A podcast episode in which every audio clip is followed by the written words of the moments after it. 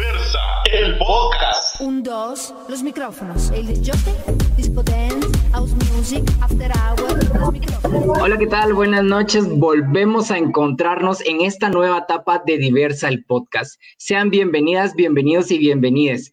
Qué feliz me siento de volver de nuevo aquí con ustedes en este espacio de periodismo inclusivo y con enfoque de género, pero sobre todo crítico. Sobre todo, gracias de verdad por informarse a través de diversa revista. Hoy tenemos una gran invitada que nos hablará de eh, su libro que acaba de publicar. Aquí lo tengo. Y estoy hablando de Sandra Morán, que nos va a hablar de Valió la Pena, que es un libro que nos habla pues de, de ella, de cómo inició sus luchas y luego termina el libro pues hablando de su experiencia en el Congreso de la República. Así que sí, definitivamente valió la pena, Sandra. Un libro corto que de verdad nos narra mucho acerca de, de esta persona que, fue Sandra Morán. Eh, hoy la tenemos y les vamos a regalar además un libro. Así que estén por favor atentos, atentas y atentes a todas las preguntas que le vamos a hacer el día de hoy a Sandra Morán, porque luego de esto vamos a hacer un Kahoot. ¿Qué es un Kahoot? Es una aplicación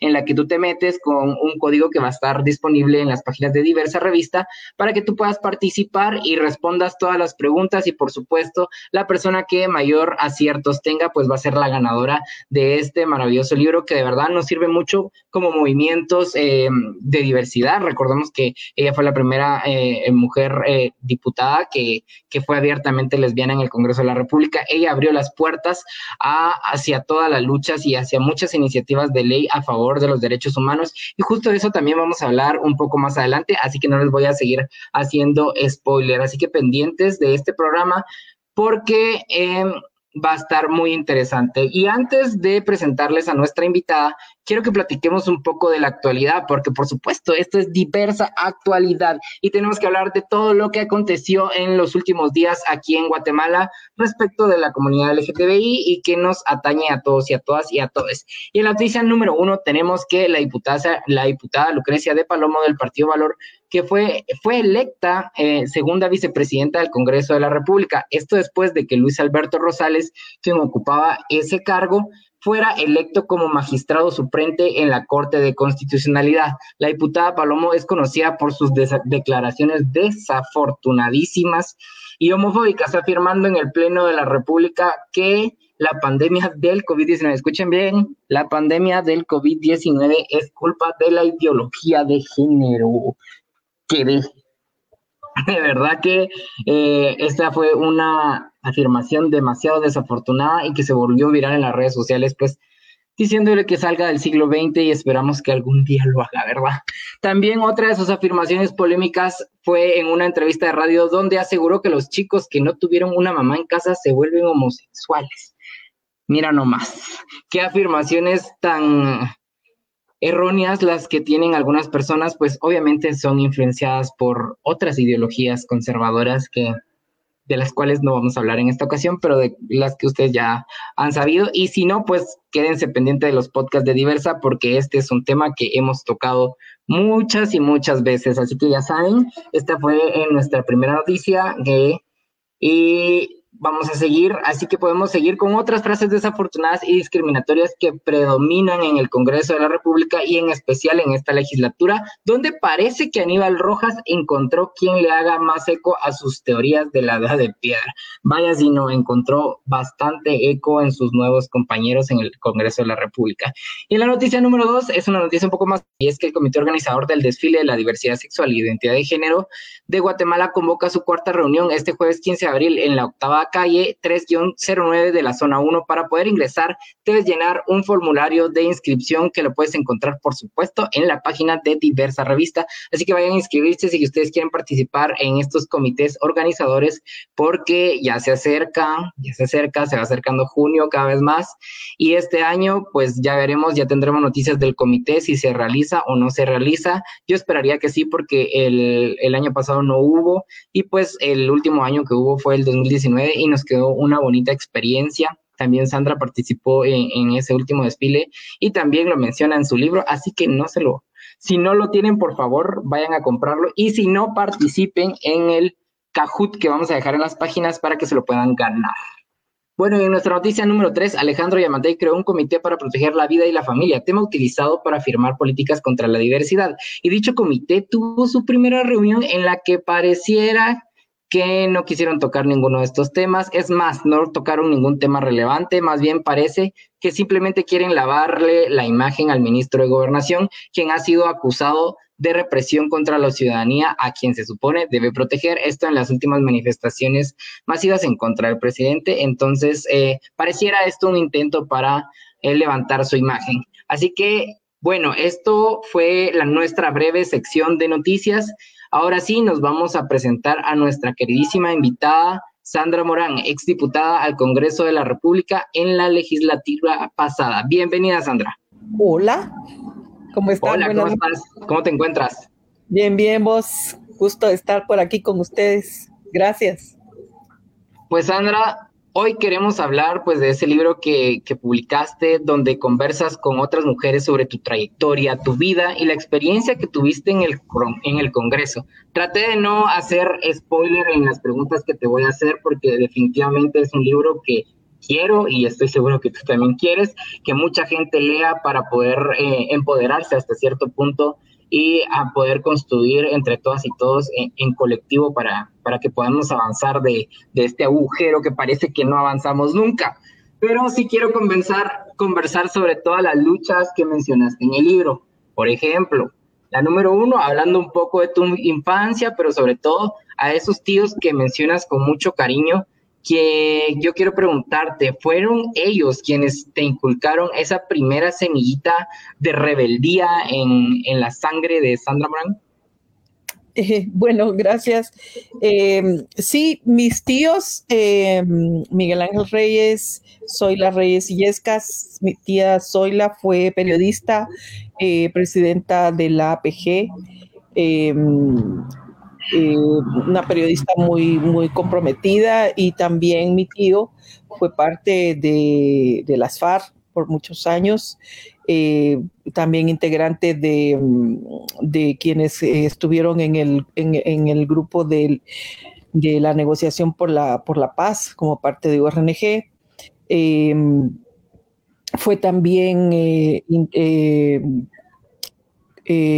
de la Secretaría de la Paz. Bueno, eh, también luego me, enteré, porque no sabía, eso hace poquito, que fue asesor de Otilia Lush cuando ella fue ah. eh, diputada en el Congreso de la República, él, era su asesor. Bueno, el tema es que mm, yo parte es en eso, pero la otra parte también yo me, yo crecí en la iglesia, en la iglesia pues sí, pero fíjate que toda la parte de la búsqueda de justicia, de luchar por la paz, todo eso eh, partió de ahí, ¿verdad? Eh, hazme un instrumento de tu paz, dice la oración.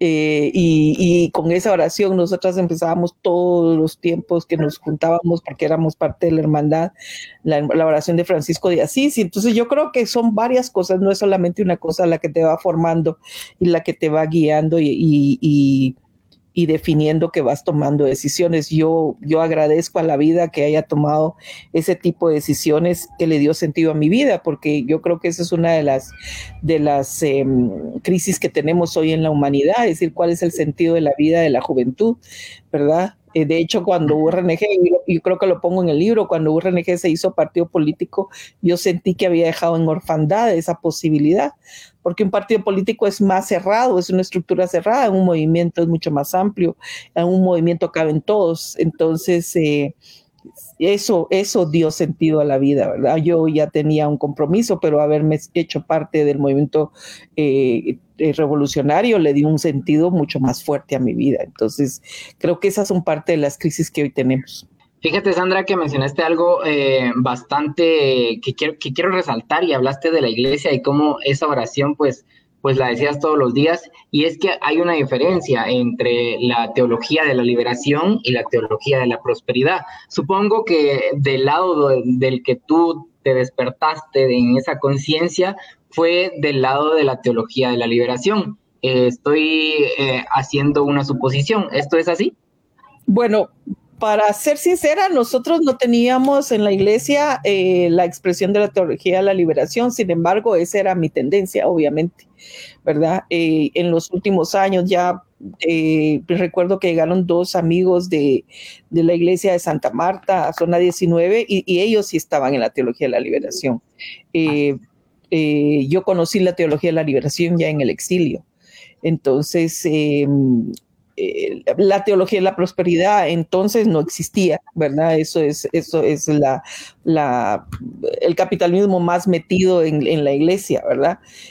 Pero, pero pero me parece que, sí, creo que, que yo, yo, por cierto que mencionaste al diputado Rojas, yo le decía al diputado Rojas que ellos, eh, que la iglesia conservadora eh, habla del Viejo Testamento porque para ellos Jesús es demasiado revolucionario y por eso no lo hablan y por eso no toman como referente el Nuevo Testamento. Entonces yo lo fregaba mucho con él porque, porque eso era, es decir, sos tan conservador que para vos Jesús es demasiado revolucionario. Entonces yo creo que, si seguís, digamos, eh, las, las eh, que si lees de verdad y entendés el Nuevo Testamento y entendés lo que Jesús hizo, que generalmente ahorita en Semana Santa, que me parece que la Semana Santa fue mucho mejor ahora porque fue más espiritual, porque, porque hubo más reflexión. Si vos realmente le pones atención a eso, entonces puede ser, digamos, una persona progresista, puede ser con ideas progresistas, con ideas de,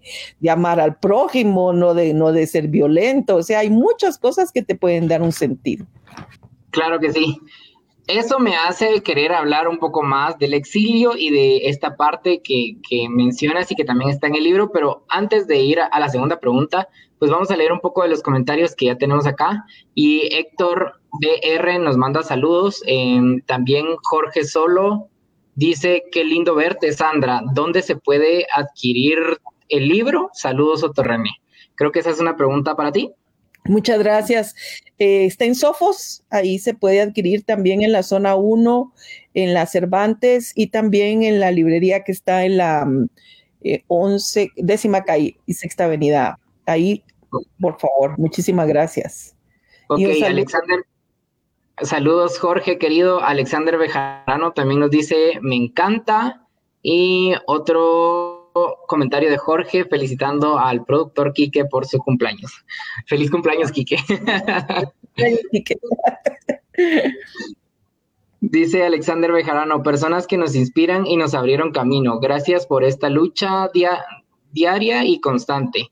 Ese comentario eh, es para ti de parte de Alexander Bejarano, quien es también un joven activista que ya está bastante metido en un montón de cosas importantes e interesantes. Así que yo creo que eh, tú has sido parte de su inspiración, como muchos de nosotros que estamos aquí. Y de eso vamos seguir platicando y ahora sí, nos vamos a la segunda pregunta que hablaba acerca un poco de, que esto, algunas cosas que encontraste en tu exilio y también otra cosa eh, muy relevante que descubriste en el exilio, pues es esa parte artística. Yo quiero que nos cuentes, eh, pues, cómo, cómo fue el encontrarte en el exilio con, con esta parte artística. Bueno, yo creo que todo tiene, tiene sentido y relación con ese compromiso, porque cuando yo, yo salí de Guatemala en el 81, cuando estaba la situación más difícil de persecución aquí en la ciudad eh, y sobre todo la Universidad de San Carlos, eh, que estaba muy atacada.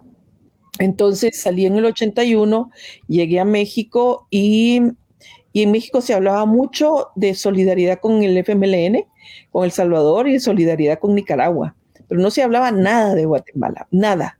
Y era impresionante, ¿verdad? Cuando en el 82 que estábamos sufriendo las masacres aquí, toda la persecución, y entonces empezamos a, hablar, a juntarnos jóvenes.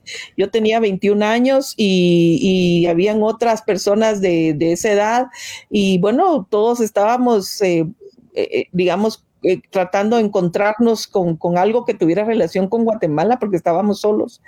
Y, y, entonces nos fuimos encontrando, encontrando y hacer grupitos y finalmente yo me fui a vivir con varias, con dos amigas. Una de ellas tocaba la guitarra, ella es... Em, eh, fue parte de las, de las jóvenes del belga, de, Operación Spantán. También tuvo, tuvo que salir a, al exilio, pues ella me enseñó a mí a tocar guitarra y entonces empezamos a hablar de ver qué, hacíamos para hablar sobre Guatemala y buscar solidaridad con Guatemala. Y así es que empezamos. Y de hecho empezamos en un concurso que se llamaba Una canción y un poema para Monseñor Romero. Eh, porque se estaba, era, era dos años después del asesinato de Monseñor. Entonces hicimos esto y nos metimos a un concurso y formamos un grupo que se llamaba Catinamit, Canto Nuestro Pueblo. Y y nos juntamos, habían otros, otros músicos de Huehuetenango, otros jóvenes, y bueno, hicimos un grupo. Y ahí, como yo les decía, bueno, yo siempre empecé con la percusión, siempre me gustaba, me recuerdo cuando era niña, iba a las fiestas a ver cómo tocaban, ¿verdad? Porque en las fiestas, vos sabes, hay gente que baila y hay gente que mira. Bueno, yo era de las, de las que Entonces, pero ¿qué miraba yo? Los instrumentos y cómo lo tocaban, ¿verdad? Porque también otra cosa que Guatemala somos aprendemos mirando, copiamos, ¿verdad? Entonces yo miraba y todo, pero ya en México tuve la posibilidad de, ir a, en México hay mucha cultura, mucho arte, entonces hacían talleres de percusión los mexicanos y yo iba por ahí. Les decía, les decía que cuando yo empecé a tocar el tambor no me podían ver porque me confundía y bueno, estaba en escenario, me tenían que ver, ¿va? Entonces me daba, me, me daba tanto miedo, pero así fue que empecé y luego, por ejemplo, un compañero Popti de, de Jacaltenango. Eh, él llegó también, salió al exilio y bueno, él llegó y me enseñó un poco de marimba, así es que poco a poco fui, fui, fui aprendiendo eh, los instrumentos y, ya cuando ya me dediqué a la música fue cuando, cuando eh, decidí irme a Nicaragua con King Lalat porque Katinamit dejó de, también éramos la mitad de Katinamit porque varios se habían salido del grupo por otra razón, porque querían hacer otro camino y, y, y Kinlala también estaba solo la mitad, entonces decidimos, bueno, las dos mitades y después decidimos si, si todo hacemos Kinlalat o, o sigue un grupo y otro.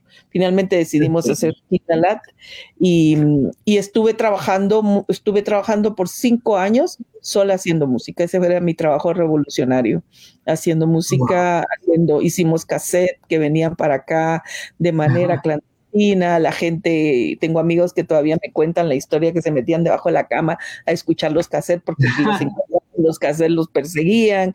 Y bueno, había mis amigas y amigos de mi clase cuando donde yo me gradué en comercio, nunca hablaban de mí porque les daba miedo el día que hablaban de mí, yo tenía, o sea, ellos me pusieron un seudónimo de manera de que si hablaban de mí, lo, podían hablarlo con confianza porque les daba mucho miedo mencionar mi nombre porque sabían que estaba perseguida. Bueno, pero entonces la música ha sido parte de este compromiso revolucionario, era parte de mi, de mi quehacer revolucionario, buscar solidaridad, hacer denuncia, eh, cantarle a la vida, cantarle a, la, a, lo que queríamos construir como revolucionarios.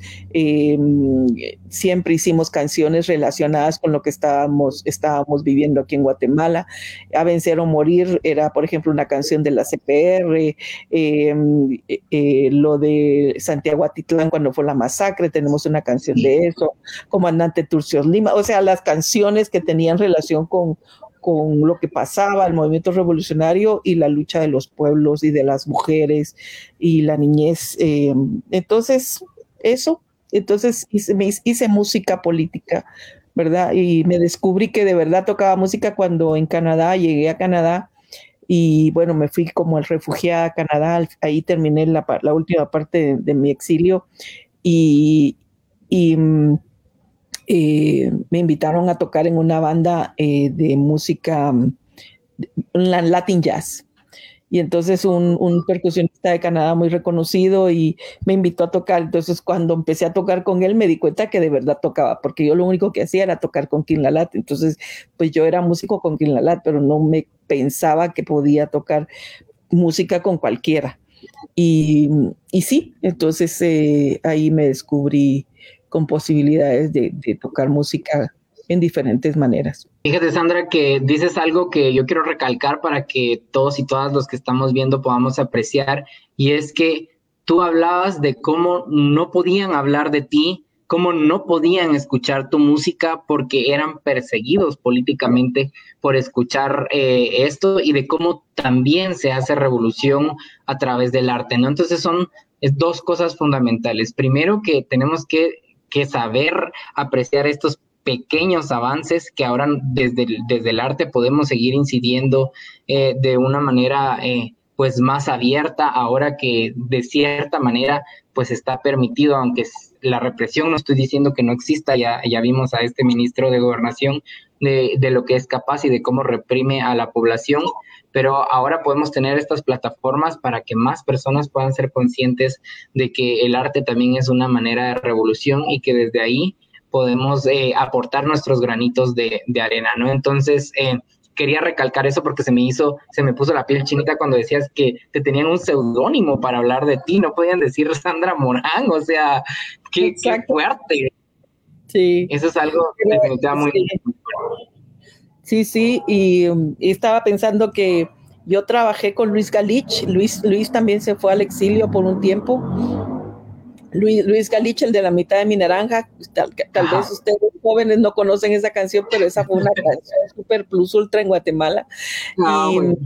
Y, uh, y, y, bueno, Luis se fue para allá y allá nos encontramos en Canadá. Y entonces me dice, venite a tocar conmigo y entonces tocábamos en un bar, no un bar, en, una, en, un café, digamos, tocábamos viernes, jueves, viernes y sábado, ahí tocábamos los dos y a veces tres personas. Entonces, eh, ahí platicábamos mucho de Guatemala y, y qué hacíamos con Guatemala y, y, y entonces yo creo que, lo que vos decís y es algo que tenemos que recobrar, ¿qué significa hacer revolución hoy en Guatemala? ¿Qué es lo que significa? Y yo creo que tenemos que resignificar esa palabra.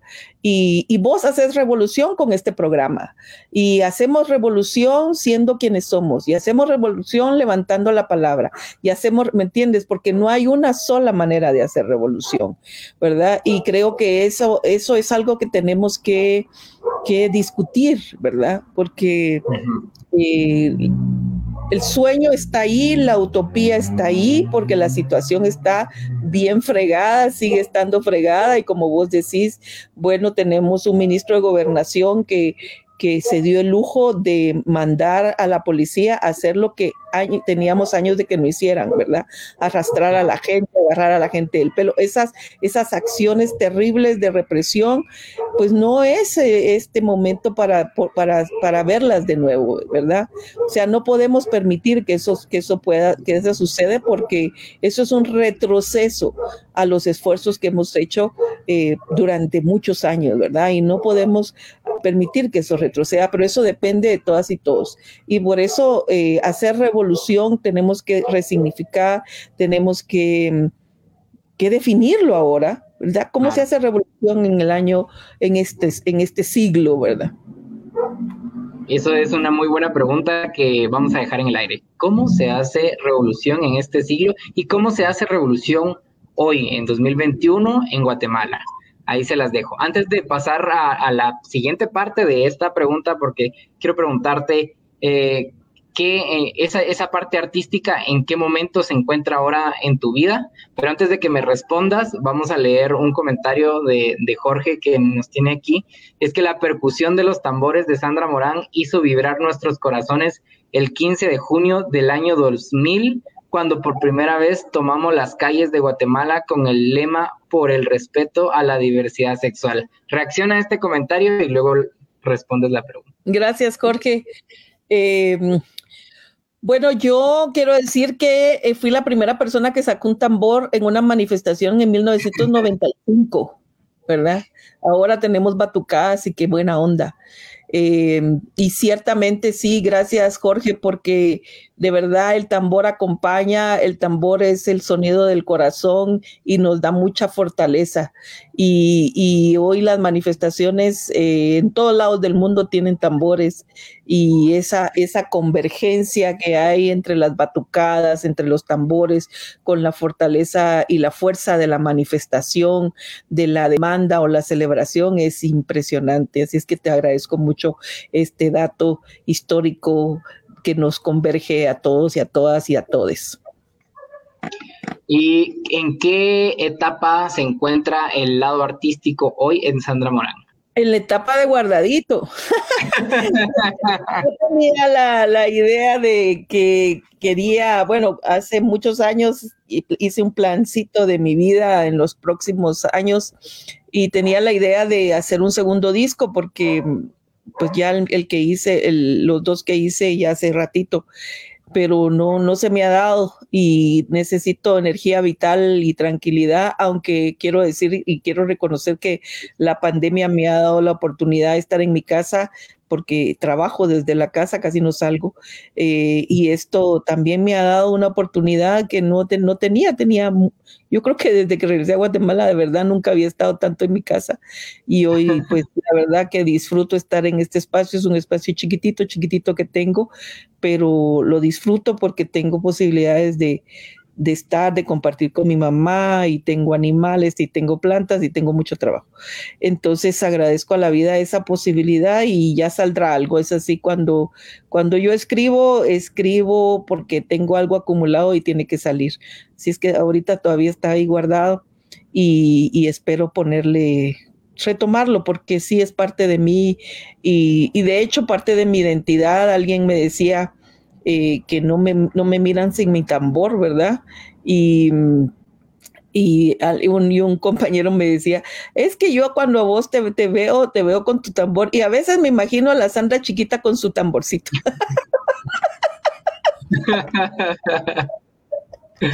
entonces, entonces sí es parte de quién soy, de mi identidad y bueno, yo lo agradezco de verdad.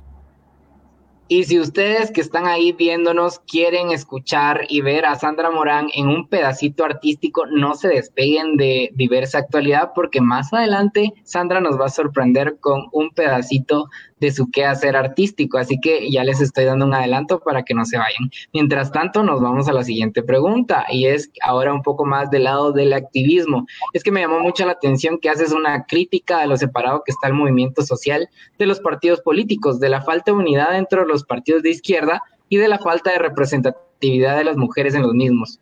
¿Cuál crees tú que es la salida a estos problemas que, que mencionas en tu libro? Em, yo creo que fue para, la, para, para las elecciones pasadas que hubo un foro sobre la unidad, porque siempre hablamos de la unidad generalmente para las elecciones. Entonces, entonces eh, yo les decía que la unidad no es solamente de los partidos políticos.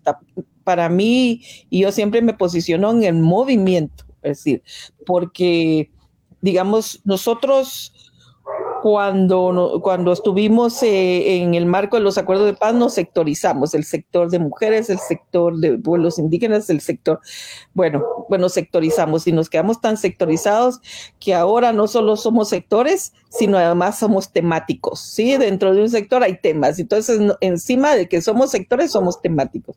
Entonces, con esta fracción que tenemos, eh, no necesariamente logramos construir movimiento, porque antes hablábamos del movimiento popular.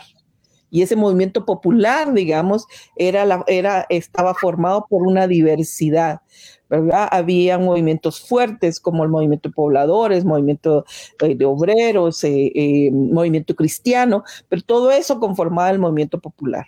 Y luego el movimiento revolucionario, ¿verdad? Y, el movimiento revolucionario era diverso, habían, estaban las organizaciones y, y etcétera. Y bueno, se forma la ONG. El tema es que que, mm, yo creo que la unidad, bueno, también tenemos que discutir que a qué, yo creo que todo mundo tiene diferente visión de lo que significa la unidad, ¿verdad? De cómo, qué forma tendría la unidad ahora. Y es de nuevo otra pregunta, ¿qué forma tiene que tener la unidad ahora? Pero para mí, para mí los partidos políticos, o sea, el, el, lo que necesitamos es, una, es un acuerdo y una estrategia ¿sí? Porque, mm, ¿para qué? Para disputar el poder. ¿Y para qué? Para lograr generar cambios necesarios en este país. Eso era lo que buscábamos con, el movimiento revolucionario y lo seguimos buscando. Eh, nosotros, nosotras, nosotros necesitamos un espacio para hacer y para hacer, para seguir contribuyendo a este país, ¿verdad? Entonces, cómo, cómo, cómo logramos que esta aspiración que tenemos eh, se convierta en esa fuerza política para que a través del Congreso de Política Pública concretemos cosas para esta comunidad que somos, pero no solo para esta comunidad con nuestra diversidad sexual y de identidad de género, sino también para la diversidad de pueblos, para etcétera. Entonces, creo que, que lo que necesitamos es ese acuerdo que nos permita a esa estrategia, en donde las organizaciones, la ciudadanía y los partidos juegan un rol. Aquí el tema es si estás, no es si estás junto con otro, con el otro, si el movimiento se junta con los partidos. Para mí es una sola fuerza política con una mirada política y estratégica en donde cada instancia y cada forma organizativa juega un rol los medios como este programa juega un rol, los partidos juegan otro rol, las organizaciones juegan otro rol y finalmente todos jugamos un rol que converge, que suma fuerzas, que, que crea correlación de fuerzas para lograr lo que necesitamos. Esa es una discusión que no solo está en Guatemala, está en todos lados. Miramos los resultados del, del FMLN en El Salvador, que fue terrible, ¿verdad? O sea, después de hacer gobierno a lo que, a lo que tienen hoy, terrible. O miramos, por ejemplo, las elecciones de Perú, que está a punto de ganar Keiko, por ejemplo. De, ahorita va a ser un gran reto entre la población de, para una segunda vuelta, donde está Keiko Fujimori en, en segunda vuelta ya. O miramos la, las elecciones también Ecuador, donde perdió los correístas y ganó Lazo, que es el, el empresariado conservador. Bueno, entonces tenemos grandes retos y todo mundo habla de la unidad y todo mundo critica a la izquierda y, todo, y el, el, resultado es que no tenemos una claridad del camino. Lo que sí sabemos es lo que estamos sufriendo y lo que estamos enfrentando. Y por eso en el libro yo lo pongo, porque el libro aspira a que la gente que lo lea reflexione. Es decir, yo no tengo recetas, soy parte de la discusión, soy parte de la reflexión, soy parte también del movimiento o de los movimientos o del movimiento y necesitamos juntarnos y hablar y discutir y, y, y encontrar el camino. Entonces, como decía Rosa Luxemburgo, esa me, me fascinó a mí, eh, la discusión, bueno, imagínense, Rosa Luxemburgo, estoy hablando de 100 años, eh, cuando se discutía si estaban discutiendo en, el, eh, en la socialdemocracia eh, alemana y decía, y la discusión era si había, si, si el camino era reformar o, o, o hacer revolución. Entonces esa era la discusión. ¿Te parece, ¿Te parece actual esa discusión? Sí, esa es la discusión. Bueno, pero ella decía, ella decía no mucha, bueno, no decía mucha, pero bueno, ella decía, es que eh, ella no decía, eh, es que no es reforma o revolución, es reforma y revolución. Y eso, y eso para mí es fantástico, porque, porque lo que pasa es que nos, nos hemos puesto como antagónicos, uno u otro, claro. binarios, o uno u otro. Claro y, nos peleamos porque uno u otro, y finalmente es un solo camino donde vas acumulando, donde vas acumulando fuerza. Y, y miren, de verdad, yo he aprendido mucho actualmente de los movimientos sociales de Estados Unidos, sabemos, eh, pero lo que ellos lograron eh, el año pasado, ellos empezaron el año sabiendo que Trump iba a ganar las elecciones. ¿Y qué hicieron? Se juntaron, hablaron, decidieron, hicieron una estrategia y Biden no es, no es, no es eh, la respuesta de ellos, pero hicieron el ejercicio político y lo ganaron. Y claro. ahora van por ahora van por más. Pero eso fue un ejercicio político impresionante, que lo hicieron en meses. Y nosotros, nosotras, nosotros tenemos mucha experiencia. Lo que pasa es que ni siquiera tenemos el espacio para discutir. A ese nivel estamos de terrible. Claro, entonces creo que una de, las grandes cosas que, has dicho es que tenemos que juntarnos y, tal vez dejar un poquito las cosas que nos di dividen y converger en las cosas mínimas para poder seguir avanzando. Algo que mencionas en el libro es que tú hubieras querido formar parte de, de una constituyente, que, que, es más o menos también lo que decía Rosa Luxemburgo, ¿no? O sea, querías ser parte del sistema, pero al mismo tiempo querías contribuir a generar un nuevo sistema. Entonces, a mí me parece que lo que dices encaja perfecto con lo que está escrito en el libro. Y así que no voy a seguir diciendo más del libro porque voy a hacer demasiado spoiler aquí. Vamos a leer un comentario de Oscar Rivera que dice, es lamentable que no pudo reelegirse. Oscar, esta pregunta tiene una respuesta y más adelante lo va a decir Sandra Morán, así que si quieres escuchar esa respuesta, quédate con nosotros. Jiménez Janet dice, bonito escuchar a Sandra Morán. Pues ya tienes y muchas admiradoras y admiradores, Sandra, así que están pendientes de todo lo que estás diciendo, la verdad. Y ahora quiero que nos vayamos un poquito más adelante y hablar de tu experiencia en el Congreso, pero desde lo partidario y cómo fue la relación con Pablo Monsanto y cuál fue ese punto que los llegó a romper totalmente la relación de la bancada y el partido. Bueno, yo creo que, mm, estamos hablando del partido Convergencia, que, que era otro partido antes de, volverse Convergencia, eh, Alianza Nueva Nación. Em, yo que celebro la, la, idea que ellos tenían, era una buena estrategia, que era abrir el partido a los movimientos sociales y eh, fue una buena estrategia eh, que digamos, buscaron liderazgos conocidos que pudieran entonces eh, ser, pues, las personas que fueran, que tuvieran posibilidades de ser electos. Ahora ellos pueden criticar, digamos, que, cometieron un error porque no éramos gente de partido, ¿verdad? Sino éramos movimiento. Entonces la estrategia fue buena. De hecho, eh, entramos tres personas eh, eh, con un partido nuevo prácticamente, pero en una coyuntura también que la gente estaba, estaba buscando energía nueva, nuevas caras, ¿verdad? En el año 2015. Entonces, me parece que una buena estrategia, una buena estrategia de Pablo y una buena estrategia de Enrique Álvarez, que después fue diputado, cuando lamentablemente murió, perdón, murió Álvaro.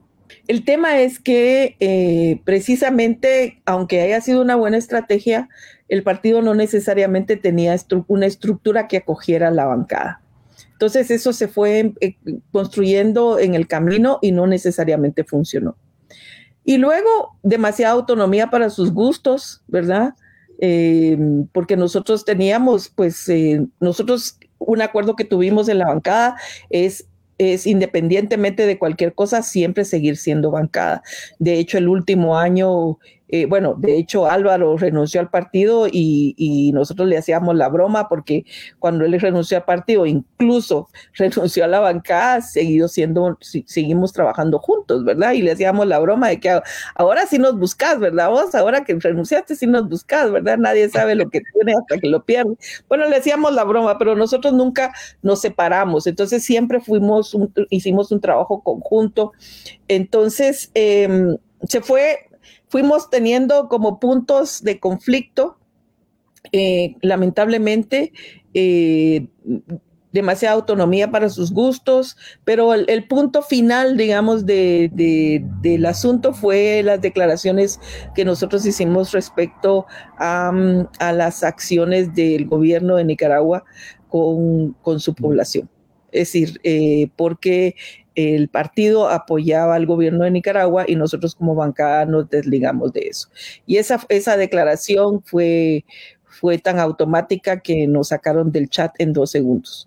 Entonces, literalmente rompimos comunicación, que lo único que teníamos de comunicación era un chat, un chat de WhatsApp. Entonces, eh, y por supuesto, nosotros pasamos, ustedes se recordarán que cuando nosotros votamos por la, por la Junta Directiva en noviembre del año 2016, por la Junta Directiva de Oscar Chinchilla, nos mataron, pero nos mató el mundo entero. Es decir, yo, si algo, una de las cosas más terribles de mi vida fue ese momento.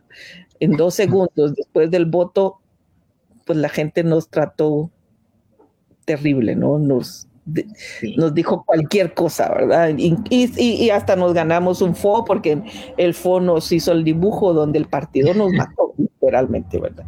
Entonces fue una cosa terrible. Eh, nos duró siete meses, trabajamos siete meses para recuperar la legitimidad con la gente, siete meses, ¿verdad? Por un voto de un segundo. Eh, ¿Cómo, y ¿Cómo lo tienes tan contado como siete meses? O sea, ¿cómo dices, aquí ya la recuperé? Bueno, la verdad es que la coyuntura del 2017 nos ayuda a recuperarla.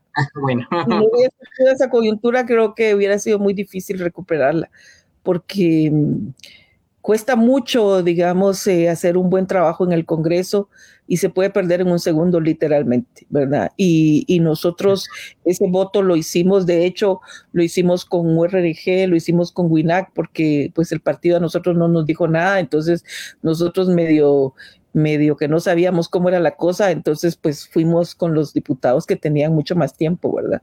Y, y entre los tres tomamos, entre los tres partidos, digamos, bancados, tomamos la decisión de hacerlo. Y, yo personalmente lo hice porque Oscar estaba trabajando conmigo la ley de radios comunitarias, que era para que es parte de la ley de los acuerdos de paz y estábamos haciendo un trabajo muy fuerte para lograr eso.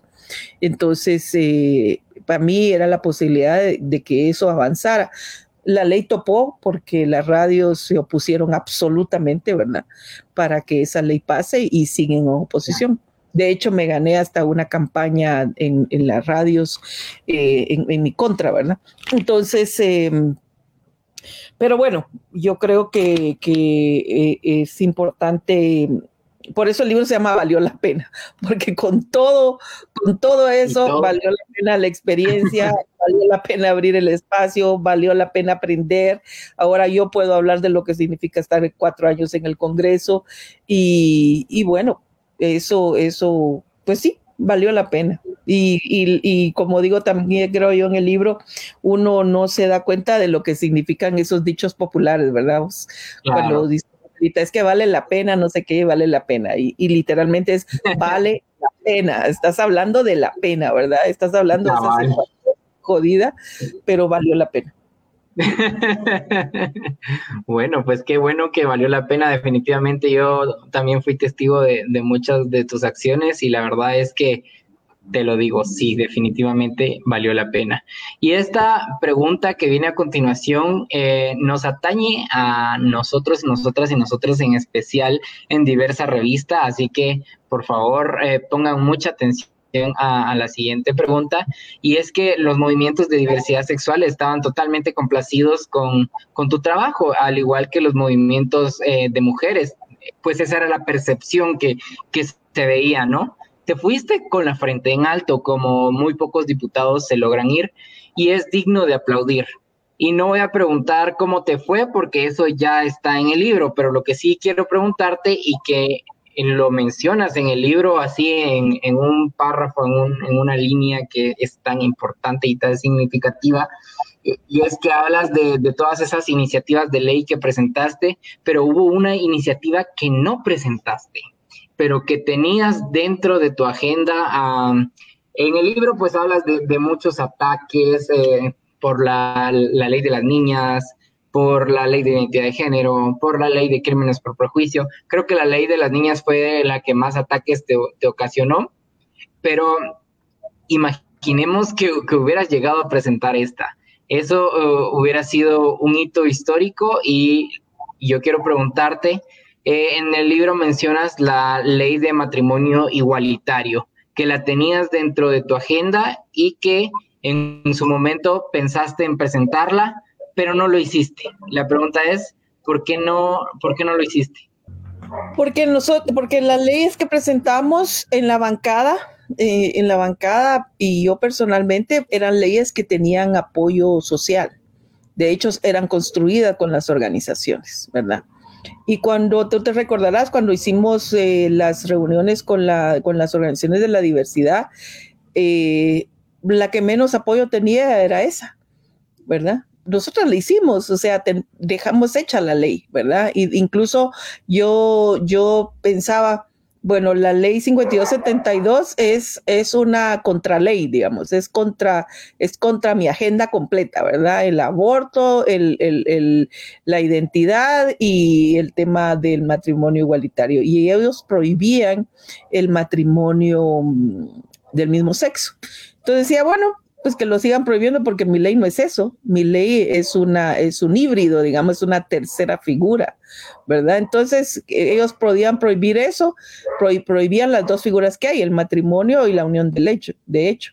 Y, la mía no era una tercera, era creación de una tercera figura en el Código Civil, que permitía eh, y resolvía eh, la problemática que hoy las parejas enfrentan que no pueden heredar y por supuesto lo puedes hacer con por medio de un de una un acto legal digamos que lo puedes lo puedes hacer digamos es tu es tu, tu tu decisión y bueno, tú lo pones en un papel y bueno, ahí está. Pero el tema es cuánto la familia lo, lo, lo respeta. Porque a veces vos puedes decirlo, a veces puede estar en tu testamento, pero aún así eh, la familia no lo respeta. Y yo, por ejemplo, tuve la experiencia de una amiga mía hondureña, una poeta hondureña, que cuando murió, eh, lesbiana, tenía su pareja y de hecho estaba casada con una persona en Estados Unidos y, y ella tenía cuadros, era pintora, era poeta, era de todo, era artista, ¿verdad? Y, y, cuando murió, eh, su pareja en ese momento la sacaron de la casa. ¿verdad? Y, fue una cosa terrible. Entonces, todos, todas las amigas decíamos, bueno, ojalá que venga la esposa, porque como era esposa, tenía pues tenía una, una, un peso legal, ¿verdad?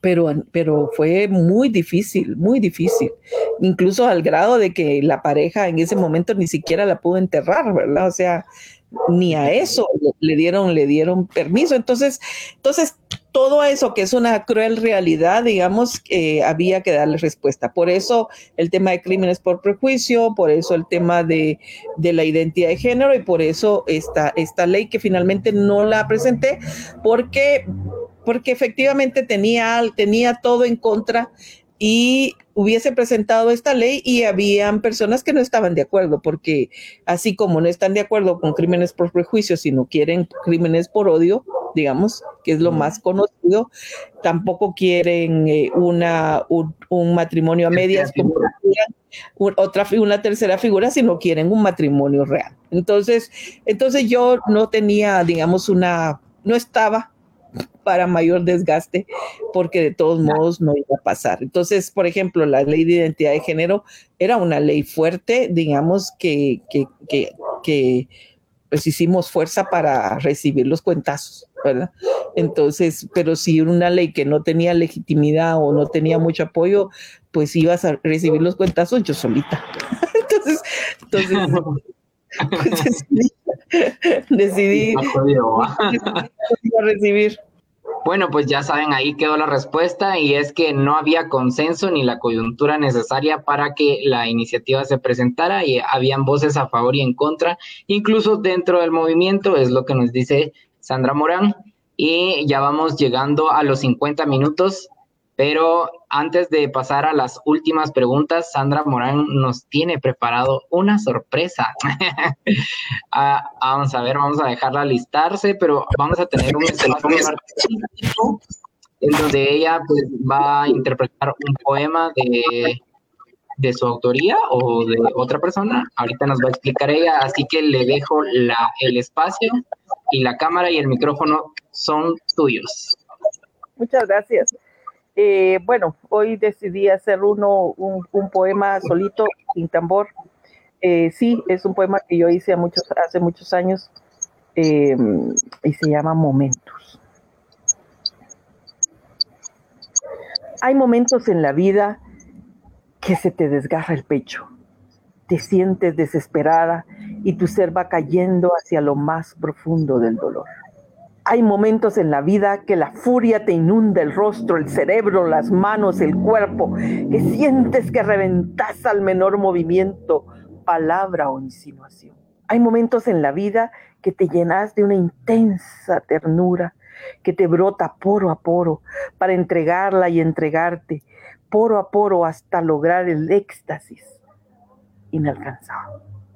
Hay momentos en la vida que el corazón te palpita fuertemente, las manos te sudan y la respiración se te acrecienta y las palabras se te pierden en una intensa emoción de ser.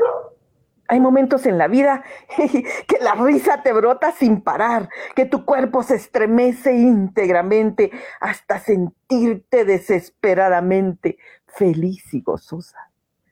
Hay momentos en la vida que no te encontrás, que no te sentís, que no te ves, que no te conoces, que no sabes, que no sos.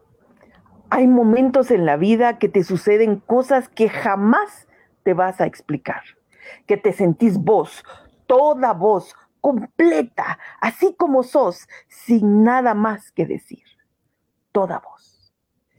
Hay momentos en la vida que podés sentarte y pensarte, retomarte, analizarte y darte cuenta que tu vida está hecha de todos esos momentos que algo te han dado para seguir adelante. Gracias.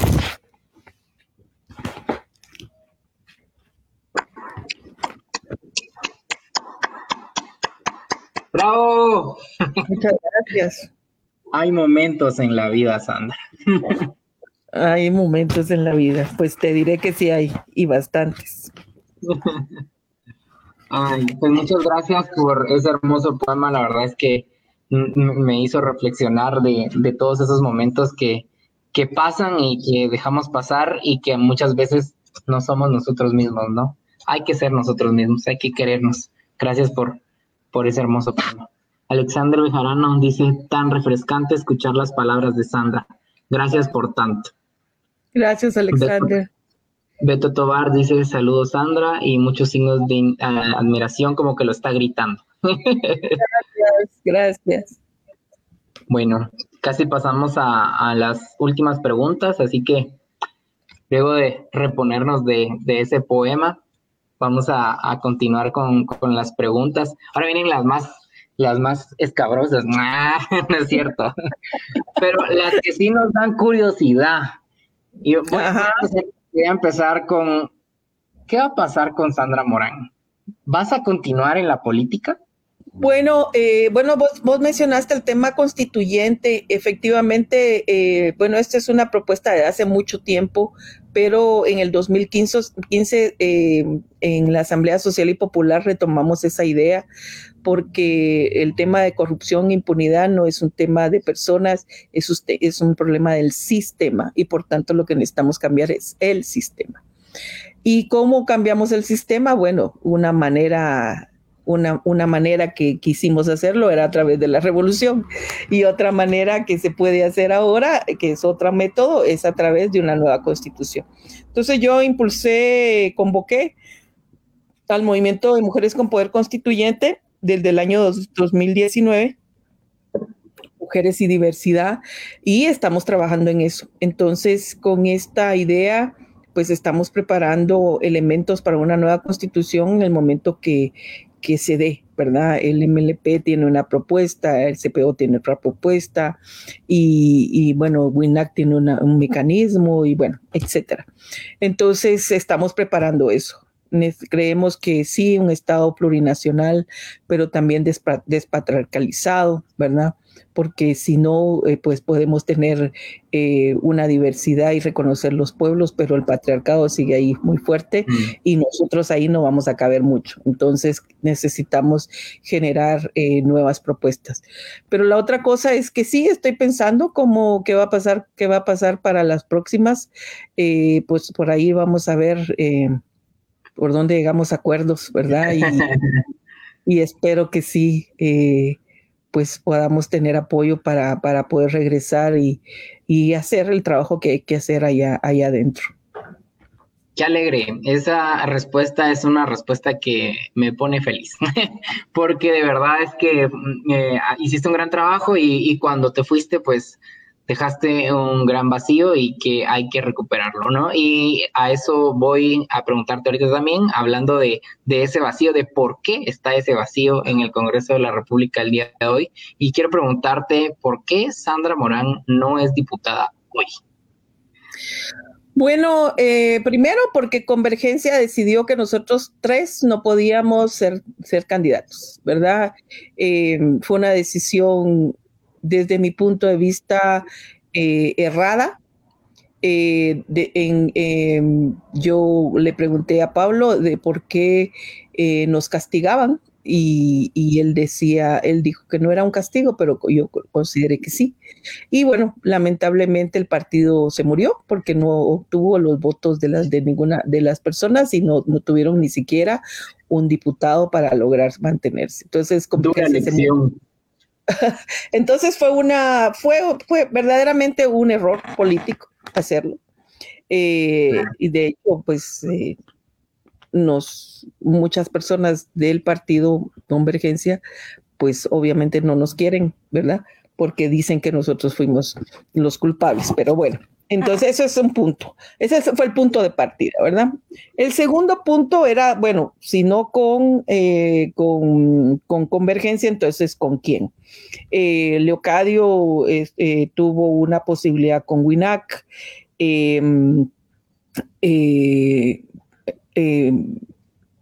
Enrique se fue con, Encuentro por Guatemala. Yo quiero reconocer que URNG me, propuso una candidatura en la, en la metro. WINAC, de hecho, también me propuso una candidatura, pero una candidatura en la metro, pero yo estaba buscando la posibilidad de estar en mi mismo territorio al cual representé, que era el departamento de Guatemala. Eh, eso fue la, oportunidad, la, idea. Y bueno, yo estaba eh, eh, dentro de las propuestas que se estaban negociando con Semilla para la posibilidad de tener un espacio. De hecho, en el último instante de la asamblea de Semilla, yo, estaba a dos cuadras para ver si, si la negociación finalmente llegaba y no llegó. Entonces, entonces, bueno, la historia ya es historia. Entonces, eh, al final, entonces yo ya no pude seguir.